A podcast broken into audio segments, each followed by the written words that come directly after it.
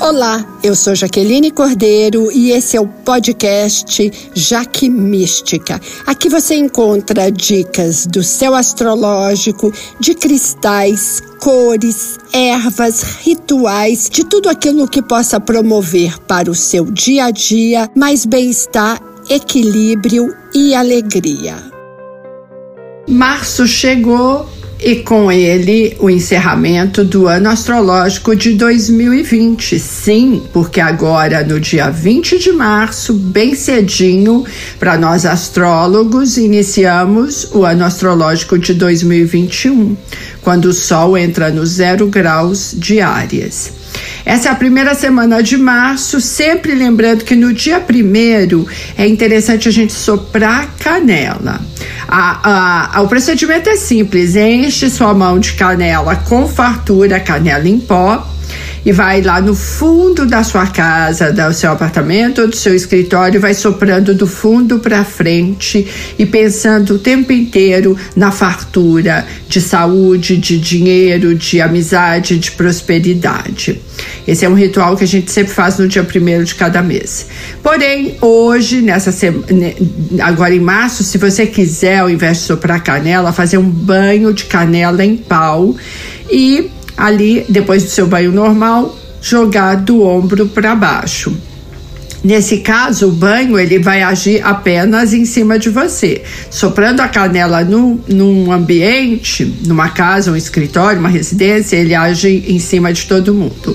Se for tomar o banho de canela, depois, antes de sair, opte por uma peça amarela ou com que tenha pontos em dourado porque a canela ela tem essa energia yang ah, do amarelo, do dourado, do dinheiro. A gente tem uma semana que começa com a lua cheia, porque ela aconteceu agora nesse uh, sábado que passou. E a lua cheia é a combinação de tudo, é quando nossas emoções estão à flor da pele, onde a gente tem razão versus emoção. Uh, sempre na lua cheia, nós temos uh, o desfecho e o resultado de uma situação, para o bem ou para o mal, porque, como eu sempre digo, a, o plantio é opcional, a colheita é obrigatória.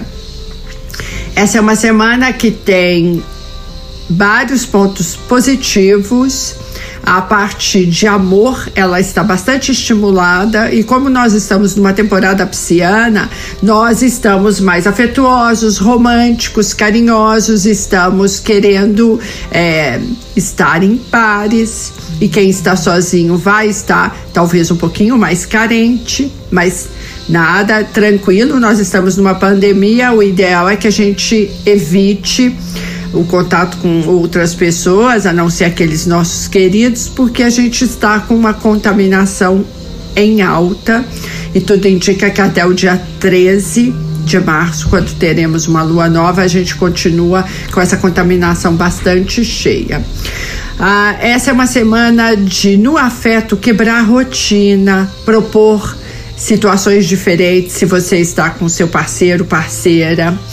Ah, surpresas são muito bem-vindas. Saia do, do, da rotina mesmo, porque isso tende a, a fazer com que a relação fique mais gostosa e quente, hot. Nós temos um aspecto muito positivo nessa semana, até ali no dia 3, que é Marte bem com Plutão. Esse é um aspecto ótimo para os signos de terra, Touro, Virgem, Capricórnio, porque ele dá ação com assertividade, com calma, com ponderação e ele é muito bom para esses signos que estão com algum problema de saúde, porque ele dá um processo de recuperação muito positivo. E aí o que vai acontecer é que no dia 4, na quinta-feira, Marte se despede de Touro, que está lá desde o comecinho de janeiro, e entra em Gêmeos. E daí a gente vai ter mais versatilidade e criatividade nas nossas ações. Ah, como o Gêmeos fala de comunicação, esse é o setor extremamente privilegiado. Por exemplo, eu fazendo um podcast aqui, eu estou trabalhando numa energia geminiana o falar. Toda a galera que trabalha na área de comunicação, palestrante, uh, uma pessoa que escreve. Uh, o pro professor também, ele é um comunicador. Uh, quem trabalha com cinema, o cameraman, o diretor, o apresentador, todo esse, esse universo, ele é super favorecido. Porém, a gente vai pecar pelo excesso de agitação, é, os dedos estão na tomada e dispersão. Daí, galera dos signos de ar, e eu sou uma, eu sou uma aquariana. Então, signo de ar, Gêmeos, Libra e Aquário, cuidado, gente, que vocês vão estar bem desfocados, agitados, acelerados e distraídos. Isso pode significar esquecer objetos, eh, documentos, mandar algo pelo, pelo e-mail com, sem anexo, ou mandar um WhatsApp para pessoas erradas, isso pode ser complicado se for algo comprometedor. Vamos ficar ligados em tudo isso. E aí a lua, ela vai perdendo força para no dia 5, sexta-feira, minguar. E a lua minguante é aquele momento maravilhoso de recolhimento, de avaliação, de introspecção, de silêncio, de olhar para dentro.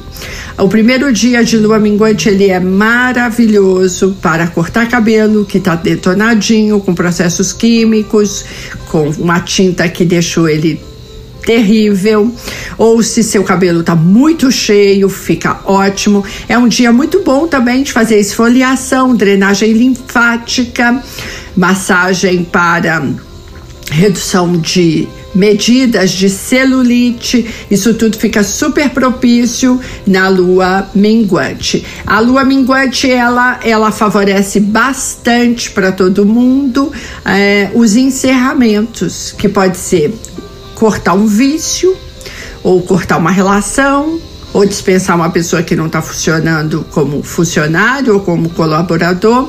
Tudo isso fica bem favorecido nessa semana. A gente tem uma semana mais leve, isso tudo é muito positivo. E a Vedete, o protagonista da semana, é realmente Marte da Ação, entrando em Gêmeos, que fica até abril. É, ele fica até o dia 23 de abril.